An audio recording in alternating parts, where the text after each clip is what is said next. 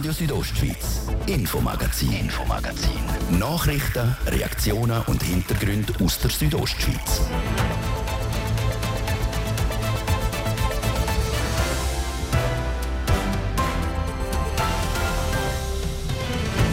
Ein Gletschersturz in den italienischen Dolomiten sorgt seit gestern für Schlagzeilen. Mindestens sieben Menschen sterben auf der Marmolata. Weitere werden noch vermisst. Es ist ein Unglück, das so auch in Graubünden könnte passieren. Grundsätzlich ist das überall möglich. Also gerade in Graubünden gibt es verschiedene Gletscher, die eigentlich relativ ähnlich aussieht. Sagt der Glaziolog Matthias Huss von der ETH Zürich und relativiert, dass so Gletscherabbrüche sehr unwahrscheinlich sind. Wird es bei uns vielleicht schon bald dunkel? Gespenst von einer drohenden Stromknappheit im Winter ist in aller Munde. Wir haben darum beim CEO vom Energiekonzern Repower, am Roland Leuenberger, nachgefragt. Es ist ja immer gefährlich, wenn man zu früh auf Alarmismus macht, aber wenn man bei so einem grossen Risiko gar nichts macht und die Bevölkerung nicht vorbereitet, dann hat man sicher einen Fehler gemacht. Wie er die Situation einschätzt und was dagegen unternommen wird, das hören wir im ersten Teil vom Infomagazin. Und dann ziehen wir noch ein erstes Fazit, das bei einem Projekt, das Ukrainerinnen und Ukrainer nach dem Ausbruch des Krieges nach Graubünden geholt hat. Eine Aufgabe, die nicht immer einfach war. Da sind auch Kulturen aufeinandergebraut, aber alles in allem hat es sehr gut funktioniert und wir können da wirklich auf ein gutes Projekt zurückschauen. Sagt Walter Bstieler vom Projekt Kirchen helfen Prättigau. Das drei von den Themen in der nächsten halben Stunde im Infomagazin auf Radio Südostschweiz am Montag, 4. Juli. Heute mit mir, Patrick Ulber am Mikrofon. Grüezi miteinander. Der folgenschwere Gletschersturz in den Dolomiten beschäftigt. Laut Angaben vom Bergrettungsdienst haben sich bei Marmolata Einspalten in der Nähe von Punta Rocca entlang der Aufstiegsroute zum Marmolata-Gipfel gelöst. Dabei sind mindestens sieben Menschen tödlich verunglückt, weitere werden noch vermisst. Die Hoffnung, die unter all diesen Eis, Schnee und Felsmassen zu finden, sinkt aber von Minute zu Minute. Jetzt stellt sich die Frage, ob so ein Unglück auch in Graubünden passieren könnte. Jasmin Schneider hat bei Experten nachgefragt. Gletscher bewegen sich und das schon seit Jahren. Darum ist es gut möglich, dass es auch in Graubünden zu einem grossen Gletschersturz kommen kann, wie der Bündner Glaziolog Felix Keller sagt. Ein Gletscher ist durch seine Bewegung immer eine Gefahr. Das heißt, Gletscherpartien können instabil werden und das sind natürlich Wärmetemperaturen, die das speziell fördern. Das bestätigt auch der Matthias Huss. Er ist Professor für Glaziologie an der ETH Zürich und er leitet das schweizerische Gletschermessnetz GLAMOS. Er sagt, dass so schlimme Gletscherstürze, wie das das Wochenende in der Dolomiten passiert ist, zwar selten vorkommen, aber Grundsätzlich ist das überall möglich. Also gerade in Graubünden gibt es verschiedene Gletscher, die eigentlich relativ ähnlich aussehen äh, wie der Gletscher bei der Marmolada, der runtergekommen ist. Und die Herausforderung ist tatsächlich, zu erkennen, wann welcher Gletscher eben gefährlich wird. Weil der Matthias Hust die Bündner Bevölkerung nicht in Aufregung versetzen will, hat er nicht sagen, um welche Gletscher es sich hier dabei handelt. Die Gletscher, die gefährlich werden könnten, werden aber regelmäßig überwacht. Was wichtig ist, ist eigentlich, dass man erkennt, dass eine potenziell gefährliche Situation vorliegt. Und wenn man das erkannt hat, dann kann ein Frühwarnsystem installiert werden, wenn man den Gletscher beobachtet und damit ist es möglich zum Aussagen machen darüber, wird der Gletscher eben in Zukunft möglich wieder abstürzen oder nicht. Mit so einem Frühwarnsystem schaffen wir beispielsweise schon seit mehreren Jahren am Cambrena-Gletscher beim Bernina Pass. Mit dem wird überprüft, wie schnell der Gletscher schmilzt und ob es allenfalls zu Gletscherstürzen kommen könnte. Die Überwachung wird mit einer automatischen Kamera gemacht. Das heißt, die Kamera macht jeden Tag ein Bild und aus diesen Bildern kann man bestimmen, wie schnell der Gletscher fließt und ob sich da eine allfällige Instabilität wird abzeichnen. Aber bis jetzt hat man in dem Sinne keine äh, unauffällige Begebenheit festgestellt an diesem Ort. Und man beobachtet das auch weiter und hofft, dass man, wenn sich irgendetwas ergibt, dass man das rechtzeitig dann kann erkennen und die Warnung rauslassen. Das Unglück an der Marmolata sei aber definitiv ein Weckruf gewesen, sagt Matthias Huss, der Leiter vom Schweizerischen Gletschermessnetz Glamos. Also als ich das Bild gestern in den Medien gesehen habe, bin ich wirklich sehr überrascht gewesen, dass es da an dem kleinen Gletscher passiert, der auf den ersten Blick nicht besonders gefährlich aussieht. Und äh, darum ist das gerade ein Weckruf für uns als Glaziologen, aber auch für alle, die zu Berg gehen, dass man mit der Klimaänderung wirklich auch muss sich auf neue Situationen einstellen und auf neue Gegebenheiten, die wir in diesem Sinn noch nicht gekannt haben bis jetzt. Die Bergsteigerinnen und Bergsteiger sind darum besonders gefordert, vorsichtig und wachsam zu sein und ihre Touren rund um die Gletscher immer gut vorzubereiten. In Graubünden besteht also auch die Gefahr von einem schweren Gletschersturz. Dank guter Überwachung sollte aber früh genug gemerkt werden, wenn sich grosse Felsmassen lösen. So viel zum schweren Gletschersturz bei Marmolata in Italien, wo mindestens sieben Menschenleben fordert. Wie es genau zum Unglück kommen hat können, wird untersucht.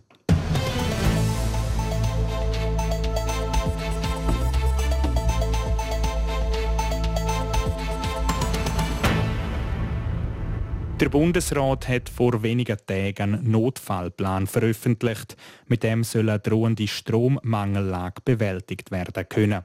Sogar eine mögliche Rationierung vom Strom wird zum Thema. Heißt das, dass bald wieder mit Kerzen Licht gemacht und mit Feuer gekocht werden muss? Der Hans-Peter Butzi hat mit dem Roland Leuenberger, am Chef vom Bündner Energiekonzern Repower, über den Ernst vor Lage geredet. In der Schweiz geht das Gespenst von einer Stromrationierung um. Fast täglich ist irgendwo zu lesen oder zu hören, dass im nächsten Winter vielleicht zu wenig Energie abgerufen werden kann. Die Industrie und die Privatwirtschaft wird jetzt aufgerufen, gezielt Energie zu sparen. Der Roland Leuenberger ist CEO vom Bündner Energieunternehmen Repower. Er kennt den Energiemarkt seit Jahren. Laut Alarmschlag will er zwar noch nicht. Der Präsident der Eidgenössischen Elektrizitätskommission hat ja kürzlich gesagt, dass die Lage noch so beurteilt, dass die Stromversorgungssicherheit gewährleistet ist, auch für den Winter, aber dass das Risiko einfach gestiegen ist und dem würde ich mich anschließen. Verharmlosen will der Roland Leuenberger die Lage aber auch nicht. Ich glaube, bei so einem wichtigen Gut wie Strom, wenn der Strom nicht da ist, der Schadensausmaß dermaßen groß ist, oder können wir es uns einfach nicht leisten, nichts zu machen.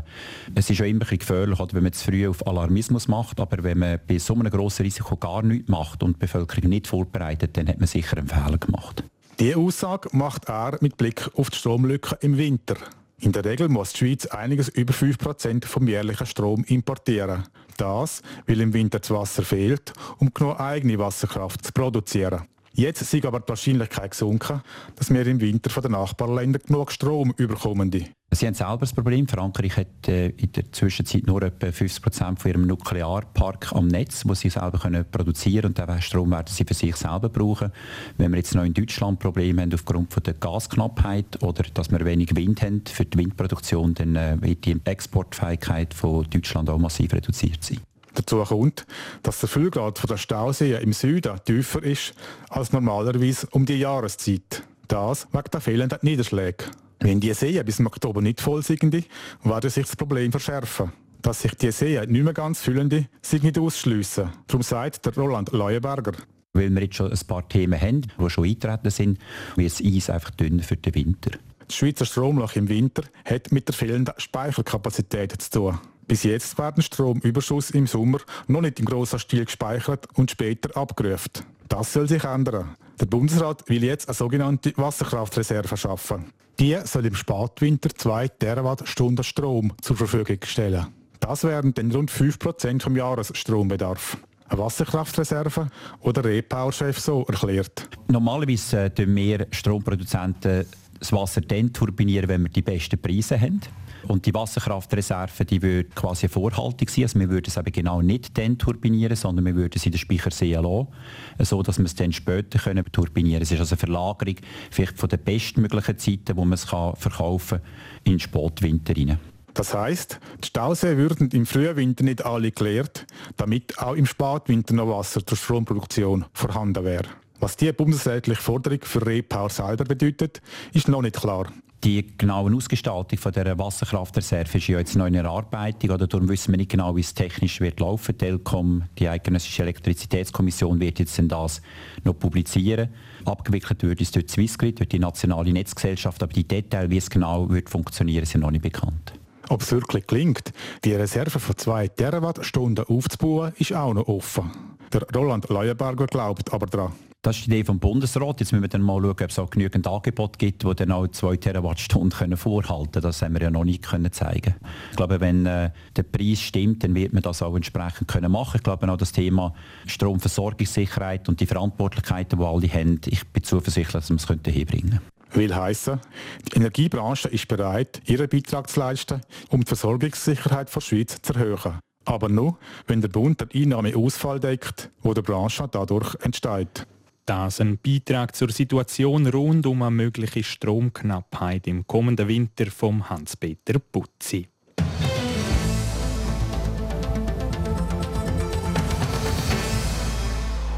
Ein mobiles Kunsteisfeld, drei neue Tennisplätze, ein Restaurant und ein Materiallager. Das alles wird bei der neuen Sportarena in Saunin entstehen.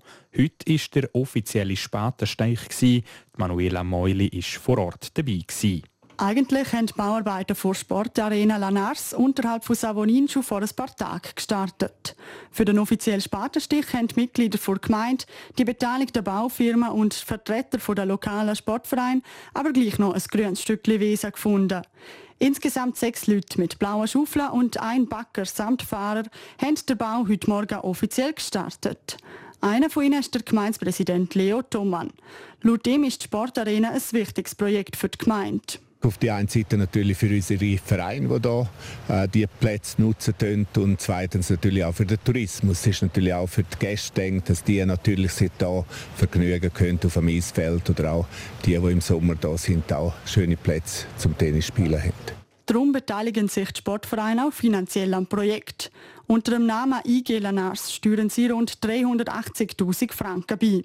Außerdem hat die Gemeinde das Darlehen beim Bund aufgenommen. Und auch vom Kanton kriegt sie einen Kredit für den Bau. Der Großteil vom Projekt finanziert die Gemeinde zur Sees aber selber. Insgesamt 4,5 Millionen Franken hat die Bevölkerung Anfang Jahr für den Bau gut geheissen.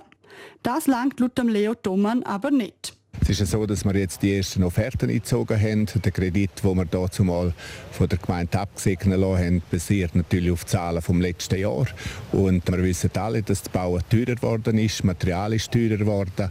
Und wir haben jetzt aufgrund den ersten Offerten, die eingegangen gesehen, dass äh, das Ganze teurer wird. Und darum werden wir da einen Nachtragskredit anfragen. Wie hoch der Nachtragskredit sein wird, kann der Gemeindepräsident im Moment aber noch nicht sagen. Er ist aber zuversichtlich, dass die Gemeinsversammlung auch dem zweiten Kredit klar zustimmen wird. Wenn das nicht genehmigt wird, müssen wir es abspecken. Und ich glaube, das wäre nicht im Sinn der Vereine, die da sind, aber auch nicht im Sinn des Tourismus. So der Leo Thomann. Die aktuell hohen Rohstoffpreise und Lieferengpässe, die mit dem Krieg in der Ukraine und der Corona-Krise zusammenhängen, wirken sich aber nicht nur auf die Kosten aus, sondern auch auf den Zeitplan. Eigentlich hätte der ganze Betrieb auf die Wintersaison 2022-2023 fertig sein sollen. Der Bau vom Restaurant verzögert sich aber. Jetzt werden wir die Hütte stehen lassen, dass der Betrieb im normalen Ablauf, wie das bisher gemacht worden ist, durch die Skischule betrieben wird. Und erst im Frühling wird dann das Restaurant gebaut und auf dem Herbst werden wir es dann in Betrieb nehmen. Der Gemeindepräsident Leo Thumann ist fest davon überzeugt, dass der neue Zeitplan eingehalten werden kann und die ganze Sportarena in der Wintersaison 2023-2024 steht. Das letzte Wort das liegt aber beim Surseser Stimmvolk. Das stimmt voraussichtlich am 25. September über den Nachtragskredit ab.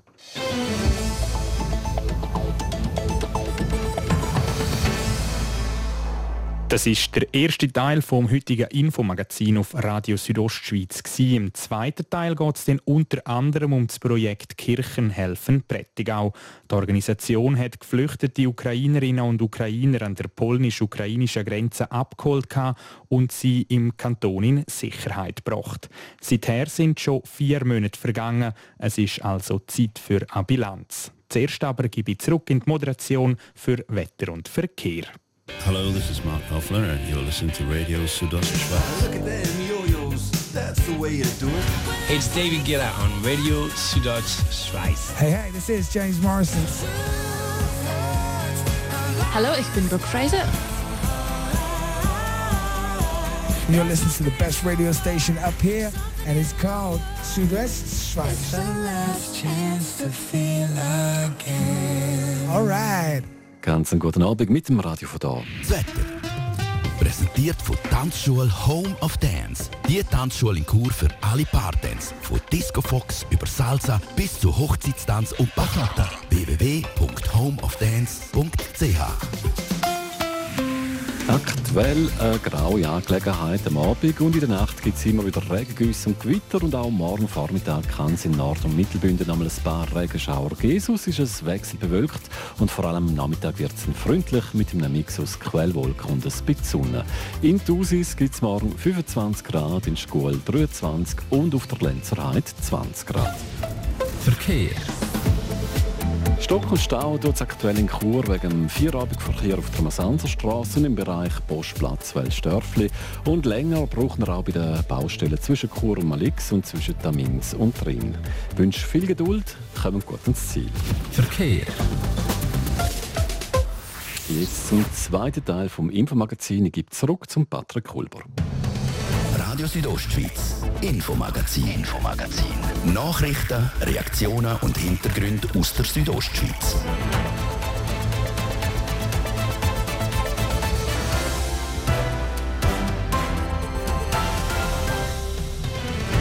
Vor rund vier Monaten sind die ersten Ukrainerinnen und Ukrainer vor dem Krieg im eigenen Land geflüchtet, unter anderem in die Schweiz.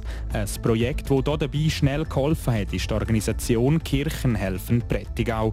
Sie haben Menschen an der polnisch-ukrainischen Grenze abgeholt und in den Kanton geholt. Nicht immer eine ganz einfache Situation ist das gewesen. Da sind auch Kulturen aufeinandergebraut, aber alles in allem hat es sehr gut funktioniert und wir können da wirklich auf ein gutes Projekt zurückschauen. Sagt der Walter Bstieler von der Organisation Kirchenhelfen Prättigau. Wir ziehen gerade jetzt mit ihm eine erste Bilanz zum Projekt. Und dann bleiben wir gerade noch in Prättigau, in dem hat nämlich über eine neue Tankstelle abgestimmt. Das Stimmvolk haltet aber nichts davon, das Vorhaben ist abgelehnt worden. Wir haben die Reaktion dazu vom Luzerner Gemeinspräsident. Das ist der zweite Teil vom heutigen Infomagazin am Montag, 4. Juli. Schön sind ihr mit dabei. Für Ukrainerinnen und Ukrainer hat sich das Leben Ende Februar mit dem Angriff von Russland auf einen Schlag geändert. Es herrscht Krieg. Millionen Menschen sind drum aus dem Heimatland geflüchtet, rund 57.000 davon in die Schweiz und so auch nach Graubünden. Wegen dem Krieg in der Ukraine ist in Prättigau die Organisation Kirchenhelfen Prättigau entstanden. Innerhalb von wenigen Tagen ist die Anfang März an die polnisch-ukrainische Grenze gefahren und hat Ukrainerinnen und Ukrainer in die Schweiz geholt. Die Organisation nennt die Personen Exilantinnen und Exilanten. Jetzt zieht das Projekt eine erste Bilanz. Darüber habe ich mit dem Walter Bstieler von der Organisation Kirchenhelfer Prättigau geredet und will wissen, wie die Bilanz ausfällt. Ja, die fällt sehr gut aus. Also wir haben mit dem Einstieg, wo wir die 47 Exilanten in die Schweiz geholt haben, äh, eine Arbeit gehabt, die aus dem Null raus rausgekommen ist. Und am Schluss müssen wir jetzt wirklich sagen, wir haben etwas gemacht, wir haben gehandelt und wir haben können auch wieder weitergehen. Also es ist nicht nur ein Inholen sondern wir haben sie können begleiten.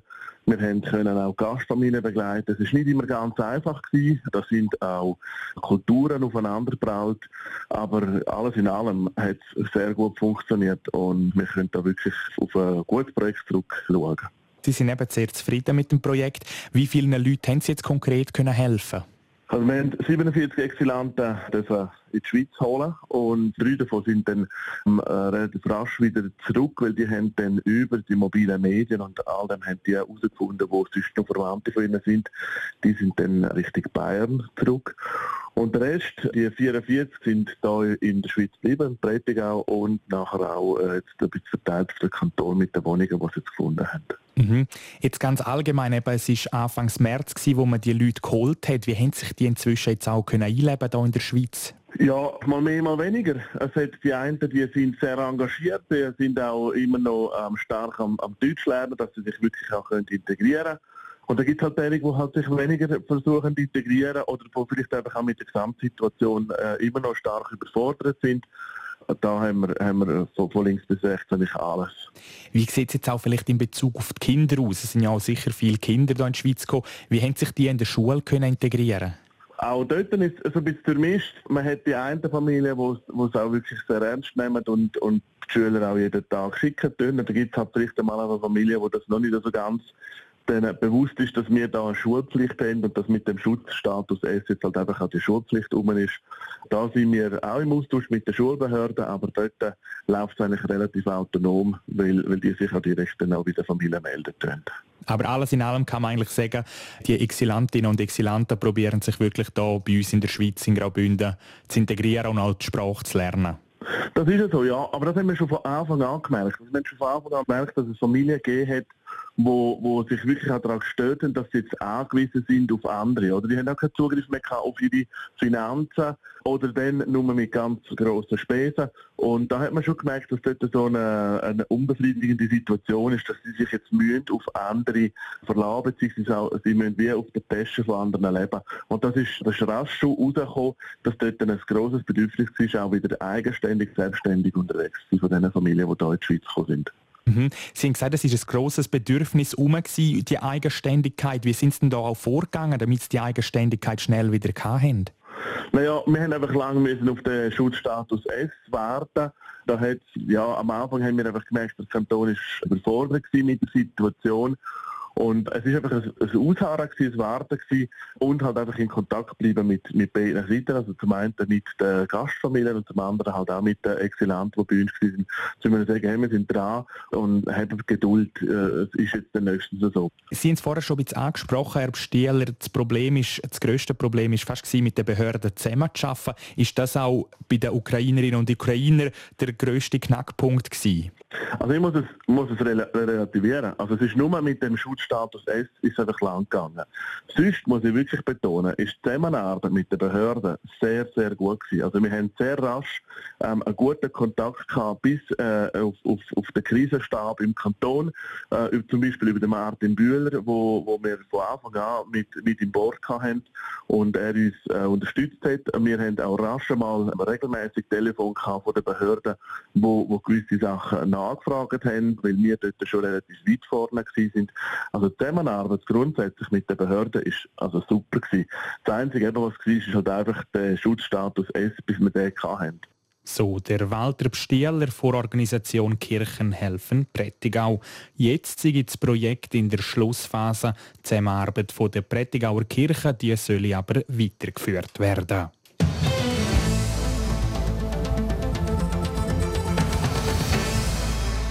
Ja, und wir bleiben gerade im Prättigau, denn auch dort kostet ein Liter Benzin weiterhin über 2 Franken. Die Chance auf billigeren Treibstoff hat das Luzerner Stimmvolk an der Gemeinsversammlung am letzten Freitag vergeben. Die Luzernerinnen und Luzerner haben den Bau von einer neuen Tankstelle abgelehnt. An was das Projekt gescheitert ist, weiss Francesca Albertini. Traktandum Nummer 8. Krediterteilung zum Neubau einer EcoStop-Automatentankstelle in Dalvazza ist mit 48 zu 29 Stimmen abgelehnt.